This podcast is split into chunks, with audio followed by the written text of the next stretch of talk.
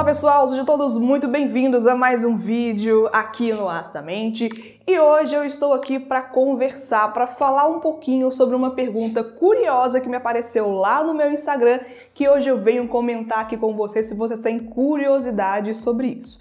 Como você deve saber, eu sou psicóloga, atendo clinicamente e algumas pessoas elas ficam curiosas sobre o fato de eu estar nas redes sociais e também de atender clinicamente. E aí não foi só uma vez que eu recebi perguntas do tipo: "Ayana, mas os seus pacientes seguem você nas redes sociais?" Ah, mas os seus pacientes levam as questões que você traz em vídeo, em textos, no Instagram ou no YouTube também para terapia, ah, mas eles não acham estranho ter você como uma divulgadora da psicologia nas redes sociais, como criadora de conteúdo, por exemplo.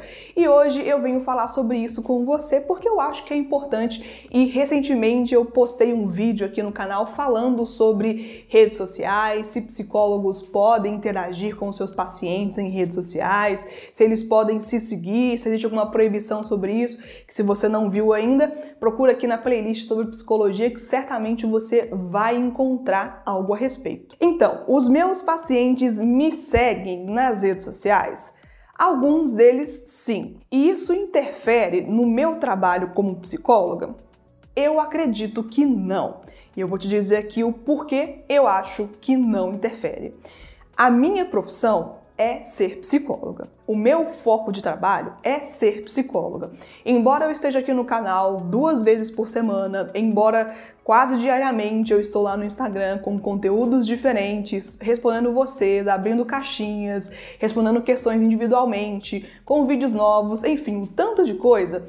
Lá é o ambiente, lá e aqui também, né? São ambientes diferentes, não são a minha prioridade. Isso quer dizer que se eu tivesse que escolher uma coisa para fazer, eu iria escolher estar com os meus pacientes e estar na clínica atendendo online ou o jeito que for possível para aquele momento. Isso quer dizer que a minha segunda profissão, talvez eu possa dizer assim, é criar conteúdos divulgando a psicologia e tentando falar de uma forma mais aberta, porque eu já até expliquei isso aqui no canal algumas vezes, mas porque eu acho que a psicologia deveria ser mais acessível e a linguagem ela precisa ser acessível para não causar aí uma barreira de desconhecimento para outras pessoas, que é o que acaba impedindo que essas pessoas procurem ajuda quando necessário. Então, eu sempre faço a minha segunda profissão pensando também nos impactos ou possíveis impactos que isso poderia ter na minha carreira como psicóloga, porque eu não quero que as duas interfiram uma na outra,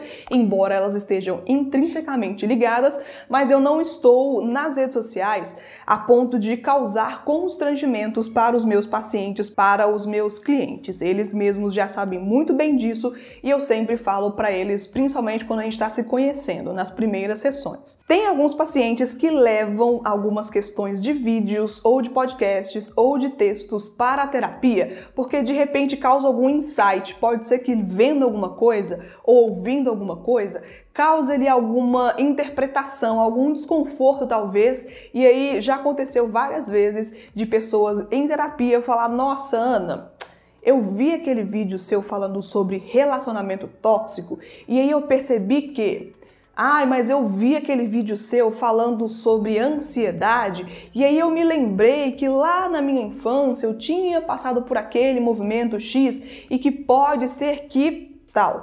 Pode ser que aconteça sim alguns insights, pode ser que aconteça sim algumas situações de associação também que acontecem de levar para a terapia dessa pessoa, mas eu nunca convivi com uma situação, e aqui eu já estou quase três anos é, nas redes sociais eu nunca vi nenhum movimento contrário, de que, nossa, eu vi aquilo ali, eu não achei legal, eu acho que você não deveria fazer aquilo, eu acho que isso atrapalha na minha percepção de você. Sabe, eu nunca me deparei com isso e acredito também que, sabe, seria uma situação facilmente conversável sobre as coisas, porque, novamente, né, eu nunca faço nenhum conteúdo a fim de prejudicar nenhum atendimento meu. Isso nunca foi uma intenção e não vai ser uma intenção jamais. Para mim não faz nenhum sentido isso. E será que eu, como psicóloga, acho um problema que meus pacientes me sigam nas redes sociais? Gente, o meu perfil que eu divulgo aqui, que fica aqui em cima também rodando, aparecendo de vez em quando, o meu perfil de Instagram, o meu canal no YouTube, o meu podcast, tudo que eu faço, meu blog, tudo isso que eu faço são lugares de atuação profissional. Ali eu não estou para divulgar minha vida pessoal, os meus hobbies, aquilo que eu faço como Ana Paula Pessoa. Eu não estou ali para falar da minha vida pessoal. Eu estou ali para falar de psicologia, de saúde mental, de relacionamentos, da ciência, da filosofia, da psicologia. É isso que é o meu propósito. Esses são os meus propósitos como psicóloga e divulgadora da psicologia na internet. No meu ambiente pessoal, eu eu me sinto no direito de me reservar e de não ter acesso ali tanto a seguidores quanto a pessoas que contratam o meu trabalho como psicóloga, por exemplo, porque ali é um ambiente pessoal, onde eu tenho os meus amigos, os meus familiares, pessoas que eu gosto, pessoas que são do meu íntimo, da minha pessoa e não estão relacionados com a minha profissão. Então eu acho que é importante conseguir diferenciar esses espaços para acabar não esbarrando nesses dois universos, o universo do pessoal e o universo do profissional. Então, para mim, como psicóloga clínica, criadora de conteúdos em redes sociais, na internet falando sobre psicologia, a minha profissão de psicóloga nunca atrapalhou a minha criação de conteúdo, muito pelo contrário, e a minha criação de conteúdo nunca foi um impeditivo, nunca foi um problema para os meus pacientes, clientes que contratam o meu trabalho. Acho que 95%, 90% das pessoas que contratam o meu trabalho conhecem a minha profissão, conhecem o meu trabalho pelas redes sociais. Então, na minha visão, isso só tem a agregar, isso só tem a crescer o vínculo também e até uma criação de reconhecimento pelo meu trabalho, porque, enfim, é uma outra forma de mostrar um pouco da minha profissão, um pouco do meu conhecimento, compartilhar algumas informações também que eu acho super válido.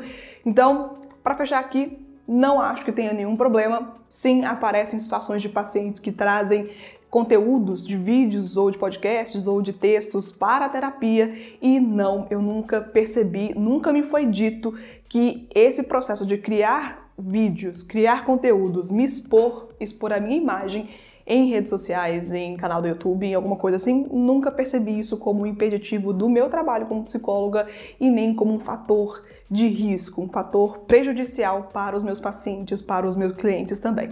E eu espero que esse conteúdo tenha feito sentido para você também falar um pouco sobre isso, sobre essas questões, essas curiosidades que me parecem pelo meu Instagram. E, novamente, se você não me segue lá, link logo aqui embaixo para você conhecer um pouco do meu trabalho, que tem conteúdos diferentes lá que não estão aqui no canal. Muito obrigada pela participação muito obrigada por prestigiar esse conteúdo aqui até o final e até o próximo vídeo aqui no Astamente. Tchau, pessoal!